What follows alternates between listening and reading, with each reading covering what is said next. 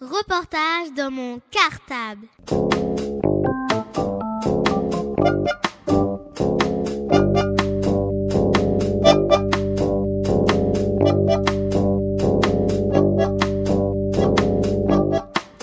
Reportage dans mon cartable. Je m'appelle Marine. Bonjour, je m'appelle Adrien. Bonjour, je m'appelle Andy. Bonjour, je m'appelle Adrien. Nous sommes en CM2B dans l'école Maurice Thorez A. Notre maître s'appelle Sylvain Gondal. Dans le cadre de l'exposition Ras la poubelle, qui est une exposition sur les déchets et qui sera organisée à l'espace Robespierre, nous avons accueilli dans notre école Constance, qui est une conteuse et qui est venue nous présenter des contes un peu particuliers. Puisqu'ils parlent tous du tri des déchets et de leur recyclage. Plusieurs classes de l'école ont pu voir son spectacle et nous, nous avons pu l'interroger. Vous allez donc pouvoir écouter son interview. Et en cadeau, Constance vous proposera d'écouter un de ses contes. Alors bonne écoute à tous. Reportage dans mon cartable.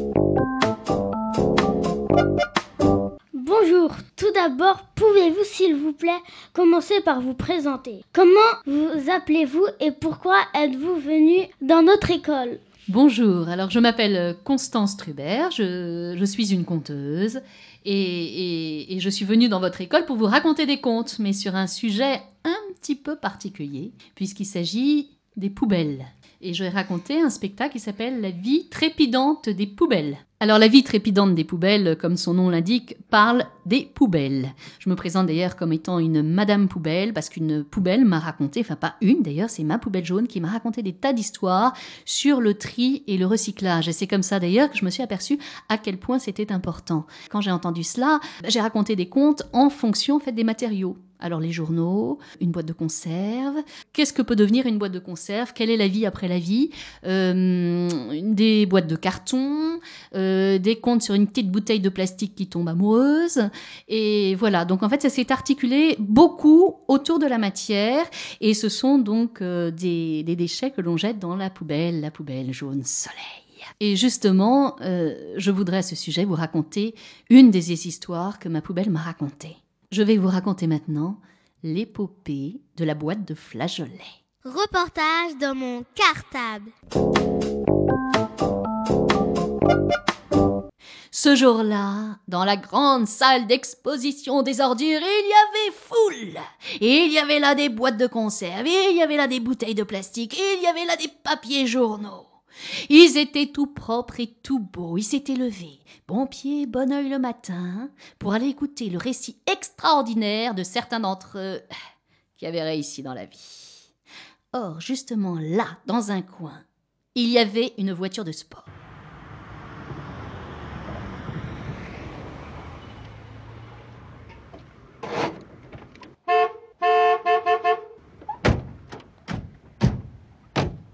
Une Jaune, superbe, splendide, rutilante. Elle était tellement belle qu'il y avait déjà une foule de personnes amassées devant elle. Et parmi eux, un vieux morceau de papier journal jauni. Oh, certainement un journaliste à la retraite. Il était en train de l'interviewer. On dit que vous avez commencé votre carrière tout en bas de l'échelle. Alors racontez-nous cette ascension fulgurante, n'est-ce pas? Ah a dit la Ferry, vous ne savez pas si bien dire. Figurez-vous que j'ai commencé ma carrière dans la boîte de flageolets. Oui, vous avez bien entendu, dans la boîte de conserve, les flageolets. Eh bien, croyez-moi, les flageolets pour s'en débarrasser, ça vous colle à la peau, ce n'est pas simple. Je me rappelle encore de l'œil torve de mon voisin, qui me voyait rentrer le soir,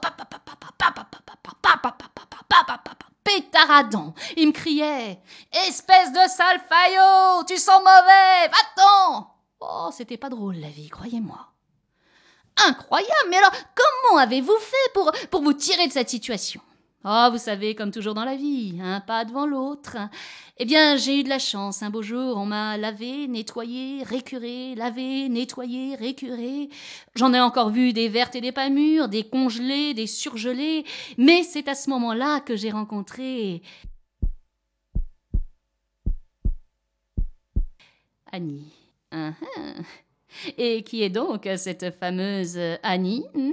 Annie, comment vous dire? C'était une simple ménagère. Seulement voilà, Annie et moi, quand on s'est rencontrés, on s'est tout de suite bien entendus. Alors, euh, alors je me suis confiée à elle. Je lui ai dit qu'il y en avait certains qui rentraient à l'intérieur de chez moi et qui n'étaient pas franchement agréables. Non, c'est le moins qu'on puisse dire. Il y en avait certains qui étaient tellement gras que ça vous soulevait le cœur. D'autres qui étaient tellement amers que ça vous sapait le moral pour la journée. Sans compter ceux qui n'hésitaient pas à rester crus, et là vraiment, vraiment, c'en était franchement choquant. Alors Annie, eh bien, elle s'est aperçue que j'étais un être sensible. Et plutôt que de me laisser là dans sa cuisine, elle a préféré m'installer dans sa petite salle de bain. Ah, c'était, je crois, un des plus beaux moments de ma vie. Cette petite salle de bain, elle était minuscule. Il y avait du papier peint fleuri sur les murs et puis deux étagères. Et Annie m'a posé sur sa deuxième étagère et elle m'a chargé de surveiller ses rouges à lèvres. J'étais fière. Fière comme Artaban. Quel bonheur que de regarder Annie se maquiller chaque matin. Seulement voilà. Du jour au lendemain, je n'ai jamais compris pourquoi. Annie m'a jetée. Oui, elle m'a jetée comme une vieille chaussette. Enfin, fort heureusement pour moi, Annie était une bonne ménagère, elle ne m'a pas jetée n'importe où. Elle m'a jetée dans la poubelle jaune soleil. Oui, mais moi, ça n'allait pas du tout. J'avais un chagrin, mais c'est que Annie, je l'aimais, alors un chagrin d'amour, je n'arrivais pas à m'en remettre. Et, quand je suis arrivée dans cette poubelle jaune soleil, eh ben, je me suis aperçue qu'il y avait là toute ma famille. Ah oui, mes oncles, mes tantes, mes frères, mes sœurs, mes... mon père, ma mère, ils étaient là. Et moi, j'arrivais avec mon chagrin, pleurant, et ils m'ont tapé dans le dos, ils m'ont dit Allez, allons, t'inquiète pas, allez, une de perdue, mille de retrouvée. Et puis on était tellement contents de se retrouver, ben on a fini par faire la fête, et comme on a fait la fête, on a chanté, on a dansé, on a fusionné tous ensemble, et c'est à ce moment-là qu'on s'est transformé en vélo. Mais la suite de l'histoire, je crois, vous la connaissez. Certes, certes, qui ne la connaît pas, n'est-ce pas? Le Tour de France, le maillot jaune, le Tour de France, la gloire, et puis, et puis, eh bien l'accident.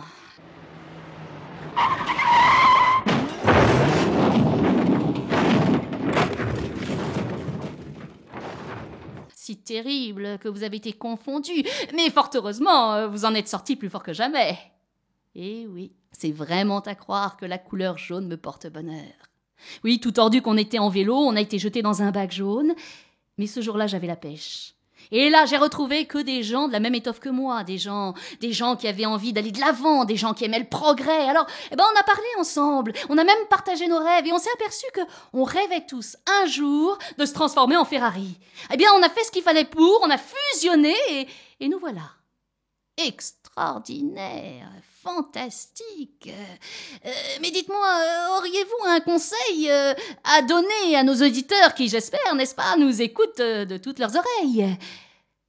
Eh Bien écoutez, si je suis venue, en effet, c'est pour vous raconter cette histoire, mais euh, c'est surtout pour vous dire que depuis qu'il m'est arrivé ce qui m'est arrivé, il y a une chose dont je suis certain, c'est qu'on ne cessera jamais de se transformer.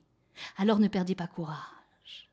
Euh, merci, euh, merci pour vos sages conseils. Euh, mais avant de partir, encore une petite question. Comment voyez-vous l'avenir? L'avenir? Eh bien, en fusée Ariane?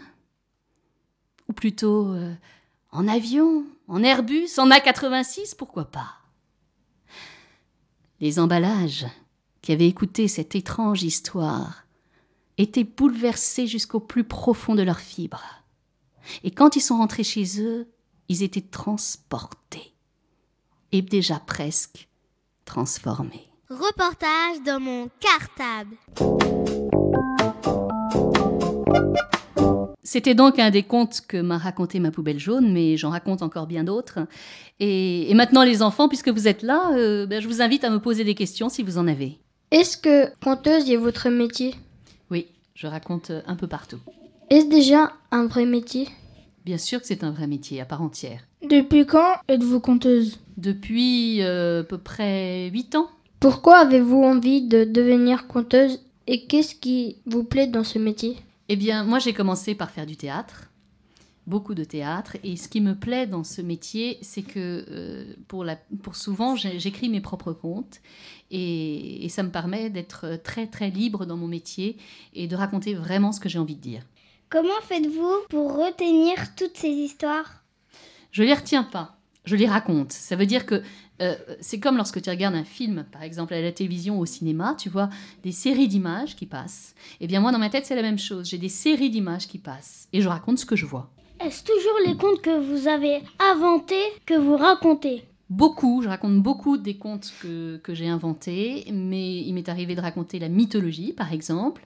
Il m'est arrivé aussi de raconter des contes euh, traditionnels euh, qui ont été écrits il y a très longtemps et qui n'ont même pas été écrits. C'est souvent de la tradition orale. Ça veut dire que ça passe euh, par, euh, par la bouche, de bouche en bouche. Vous arrive-t-il de compter devant des adultes? Bien sûr, bien sûr, les adultes aiment beaucoup les contes aussi. Parce que dans les contes, il y a plusieurs euh, niveaux de compréhension dans des contes. Des choses qu'on peut comprendre, et puis on les écoute un petit peu plus vieux, on comprend encore autre chose, et encore un peu plus vieux, on comprend encore, encore autre chose. On les entend différemment à chaque fois. Quelle différence faites-vous entre lire, réciter et compter? Lire, il y a un support euh, physique, puisqu'il y a un livre, donc on lit. Maintenant, il y, a, y a différentes façons de lire. On peut lire de façon linéaire et on peut interpréter la lecture. Donc euh, voilà pour la lecture. Ensuite, tu m'as dit réciter. On apprend par cœur dans le récit. Et puis on redonne. Quant à raconter, c'est vraiment une communication avec, euh, avec le public. C'est-à-dire qu'on n'est pas tout seul. On raconte pas tout seul une histoire. C'est pas vrai. On raconte ensemble. Moi, je raconte avec vous l'histoire. Je vous parle directement. Voilà la différence. Quand on récite, on apprend la chose, on la digère, on la met à l'intérieur, mais on la raconte sans, je dirais, laisser intervenir l'autre à l'intérieur de l'histoire. Tandis que dans le conte, on laisse intervenir également le public. C'est un, un- quelque chose qu'on raconte ensemble. C'est une communication, le conte. Quels sont les thèmes de contes que vous proposez?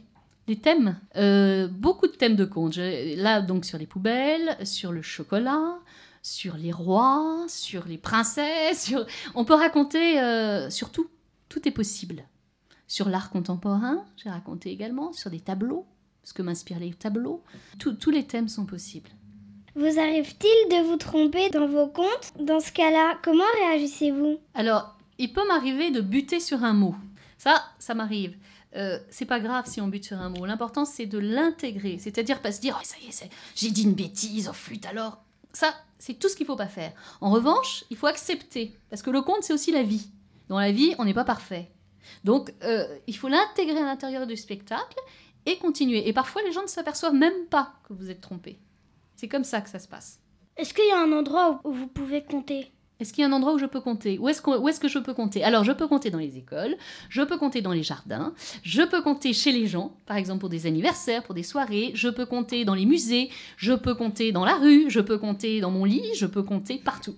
Euh, Est-ce qu'on peut vous trouver dans un lieu particulier? Mon métier, c'est de me promener de lieu en lieu. Donc, je me promène de médiathèque en bibliothèque, en, école, en jardin. Et, ce que j'ai fait, du coup, c'est que j'ai créé un site sur lequel euh, on peut écouter et lire mes contes. Et ce site s'appelle euh, 1001contes.com, 1001 compte. Et toutes les semaines, eh bien, j'écris et je raconte un nouveau conte.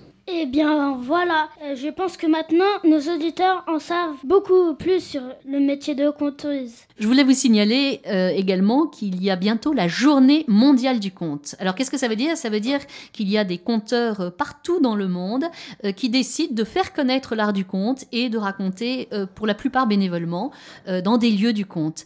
Il y a plusieurs associations de conteurs, notamment en Ile-de-France, qui organisent plusieurs événements. Et je vous invite à visiter le site de la fedeconte.org, F-E-D-E-C-O-N-T-E.org, où toutes les manifestations en Ile-de-France seront décrites. Voilà. Pour ma part, j'organise un jeu de piste du conte dans le 19e, autour du bassin de, de l'Ourcq, dans des lieux magiques tels des péniches, des salons de thé au Café Zoïde, qui est le café des enfants, euh, où on trouvera à peu près huit conteurs euh, et qui sera articulé par un jeu de piste. Voilà, euh, ce jeu de piste se déroulera le samedi 18 mars entre 16h et 19h et on a rendez-vous au Café Zoïde au 92 bis Quai de la Loire, euh, 75019 Paris, métro Laumière. Toutes ces manifestations sont gratuites et on espère donc avoir beaucoup de public, euh, euh, beaucoup d'oreilles à histoire. Voilà. Encore merci à vous, Constance, de bien avoir voulu répondre à toutes nos questions. Merci beaucoup à vous et c'était avec un très grand plaisir. Reportage dans mon cartable. Et bien voilà, c'est terminé pour cette séquence. Nous vous rappelons que vous pouvez aller voir l'exposition Ras la poubelle à l'espace Robespierre et que vous pouvez demander aux animatrices du tri de la mairie de venir dans votre école. pour travailler sur les déchets. Quant à nous, nous vous disons au revoir et à bientôt pour de nouvelles émissions. Reportage dans mon cartable.